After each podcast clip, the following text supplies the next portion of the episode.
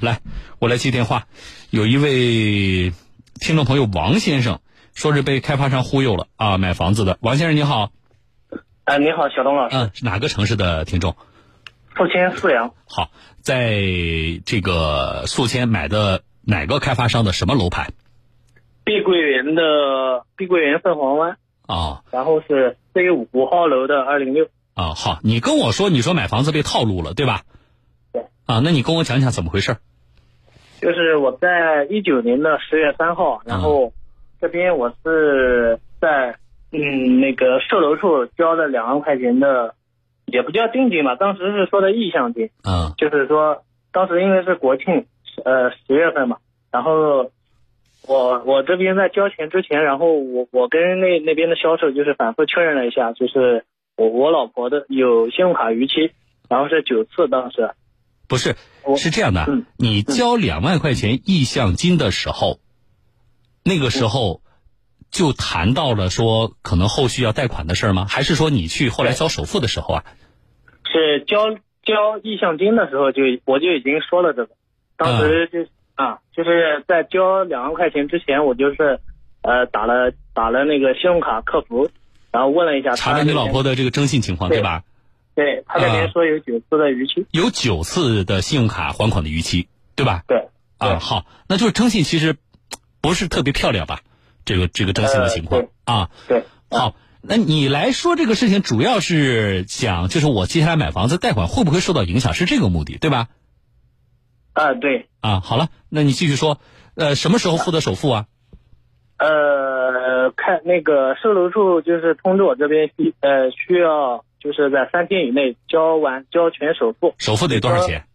首付是十四万零八十八。十四万零八十八，那你这样的话，你贷款要贷多少？正常来讲，贷款是五十五万。哦，好，呃，首付你也交了吗？呃，对，我在十月六号的时候交了，又另外交了十二万多，十二万。好的，一共十四万多的首付啊。啊，那现在的问题是什么？面临的问题？现在现在的问题就是因为现在我老因为我老婆的那个。就是征信征信记录，然后那个银行这边是拒贷。房产证登记的是你们夫妻，就是两口子两个人的名字。对。所以他的你老婆的那个，呃，就是这个叫什么？他的个人征信不好，就会影响到整个你们的这个买房屋买卖的交易，是这样的，对吧？对。啊，好，呃，我们过程不说了，就是你们肯定是通过了一做了很多努力，但是现在就是贷款是贷不下来了。是的，就是从去年的十月份到现在啊，贷款是贷不下来的。那贷不下来，那现在这个开发商什么意思呢？开发商就是我，我这边跟开发商那边确认了，就是要么你你们就是说帮我把这个房子贷下来，然后要么就是把房子退，就是把那个钱退给我。啊，你就不买了，你要退房。对对对吧？那开发商怎么说？同意吗？开发商这边就是不同意。然后他们那个负责人，我是因为跑了很多趟，他们负责人也不在，然后就是一直跟销售这边在沟通。销售他这边就是说他们自己做不了主，干嘛干嘛的。然后我问他们要那个负责人的电话，也是没有没有人提供嘛。那你找我们的意思是什么呢？希望我们帮你协调退房，还是什么意思？啊，是的，就是希望我们帮你协调退房，对吧？啊，对。啊，好的。呃，核心问题啊。你贷款贷不下来的这个事呢，首先是你们自己的，我不能说是是错误吧，是你们自己的问题，因为你爱人的这个征信报告上不够那么漂亮，对吧？所以呢，咱们现在就是银行不给咱们放贷，所以呢，我觉得呃，这是你们呃买房这一方的问题。那么在这个过程里边，想退房的话，有一个呃核心的条件，就是开发商要存在过错。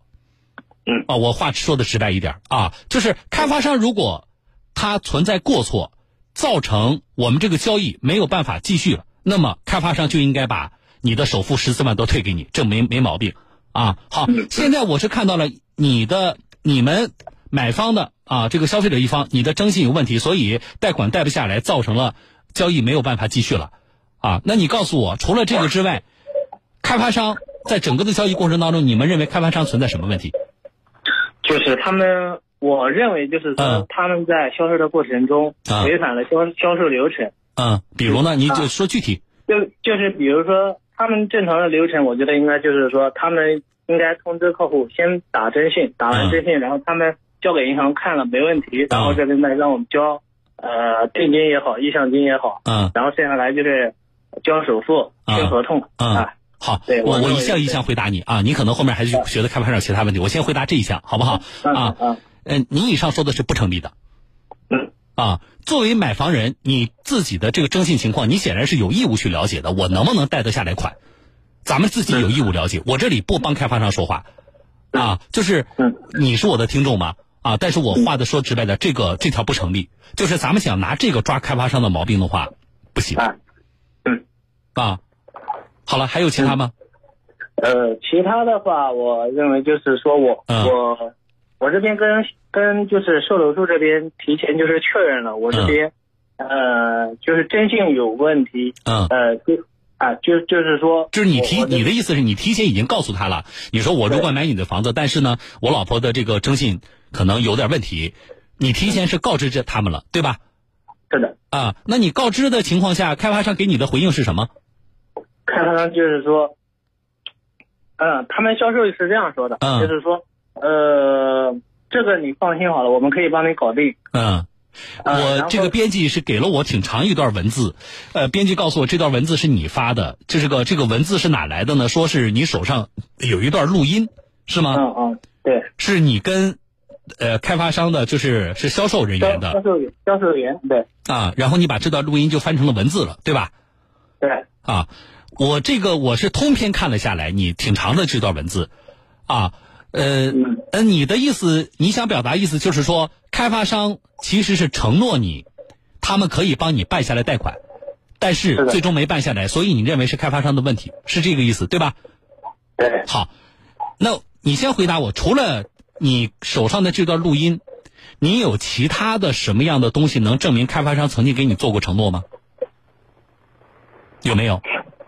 呃，其他的承诺是吧？啊。其他的。就就是其他的，比如说，不管是他给你他给你合同上增加了一个呃增加了一个条款也好，或者是单独给你写了一个纸条，或者是其他的什么聊天记录啊，哪怕是什么微信聊天记录里边明确说没事儿，你买这个房子贷款我能帮你办啊，如果办不下来的话，我就退你的这个啊首付。有没有其他的证据？除了这段录音，有没有其他证据？没有，对吧？是这样子的，嗯，是这样子的，小张老师，他是就是说我我这边在反馈。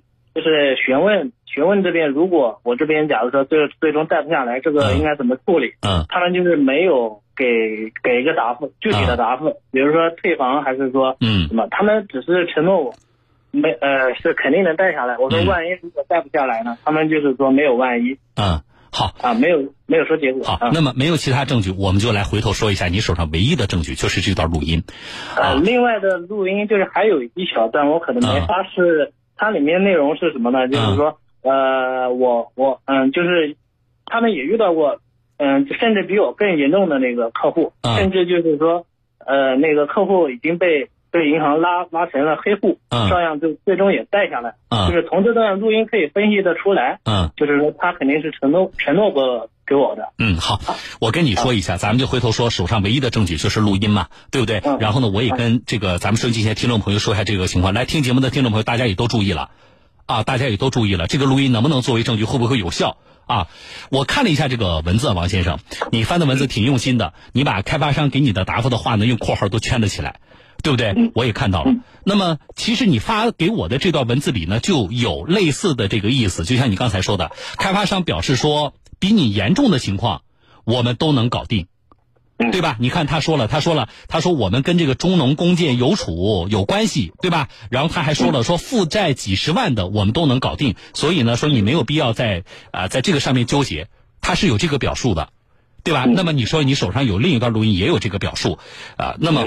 呃，如果你仅有这个证据的话，仅有这个证据的话，那我告诉你，凭借以上的录音的内容，你也没办法要求开发商退房。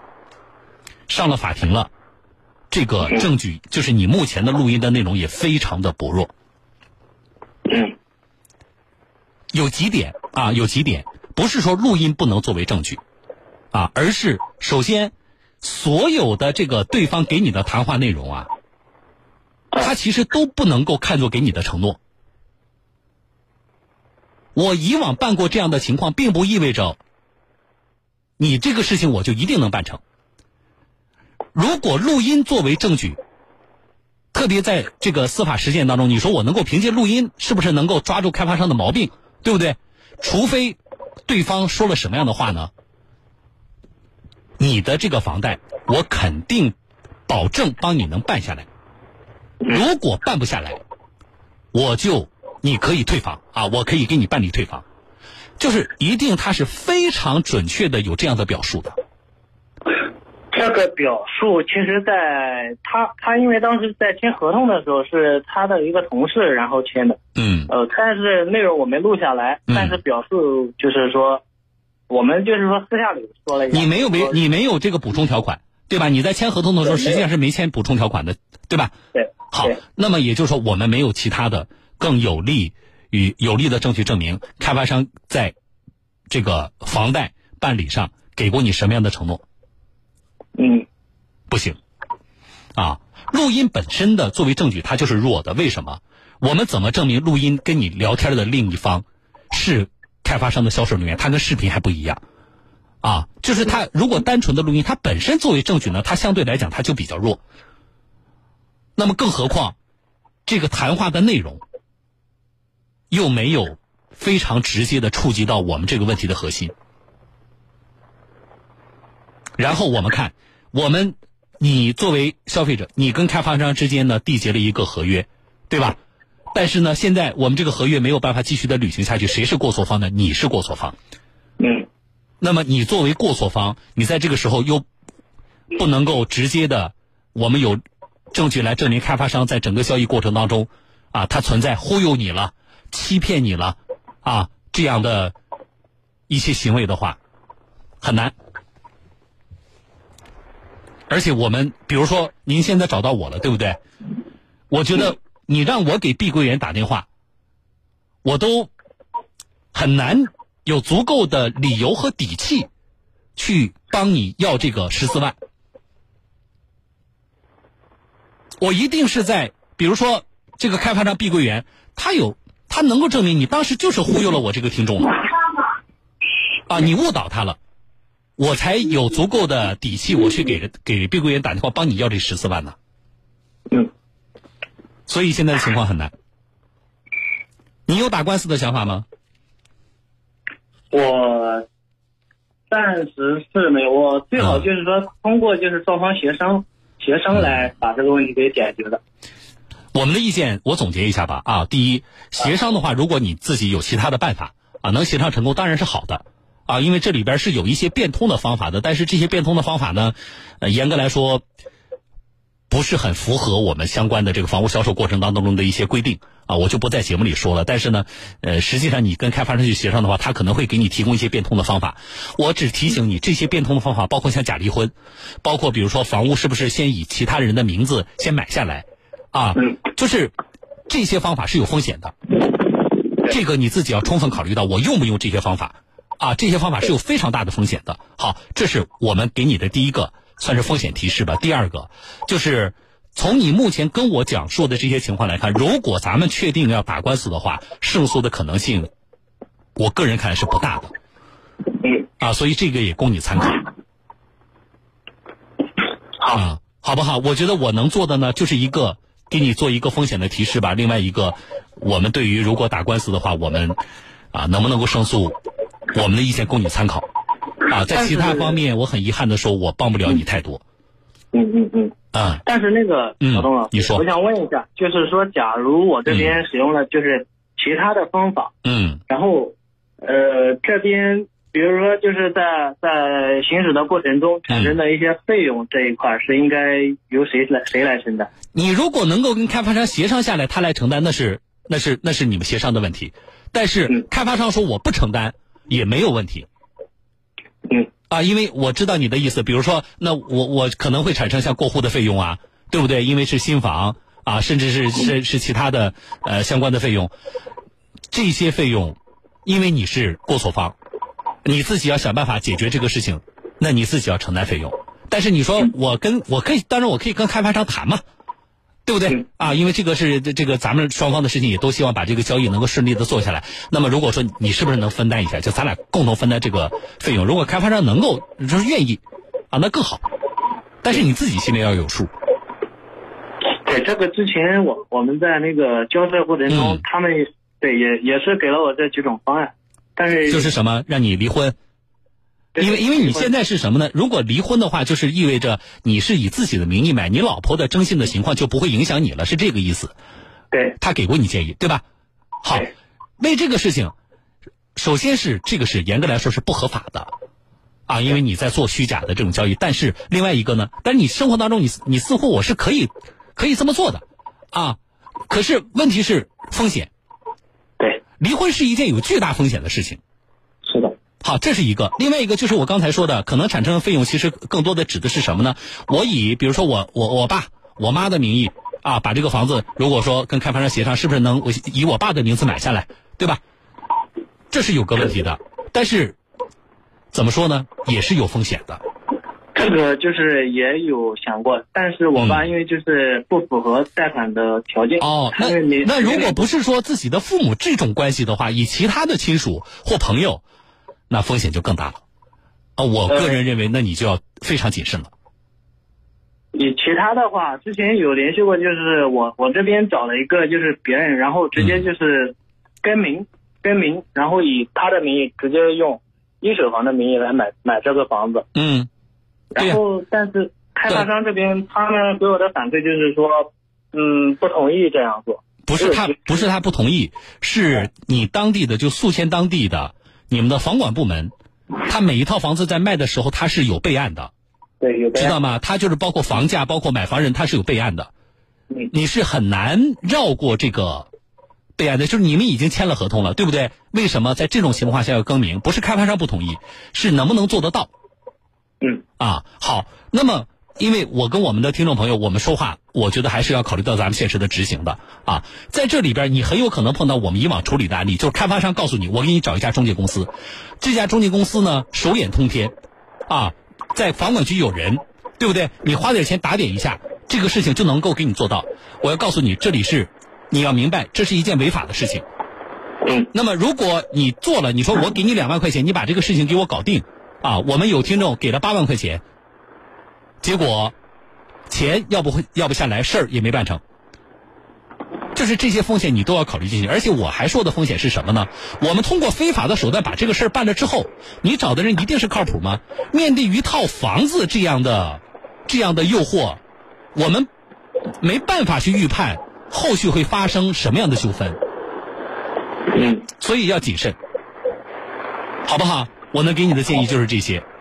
好啊，好了好了。好，我先跟你说到这，因为要进广告了。我希望后续不管怎么样，我希望能够有一个比较顺利的、最大程度减少你损失的一个解决的一个方案吧，王先生啊。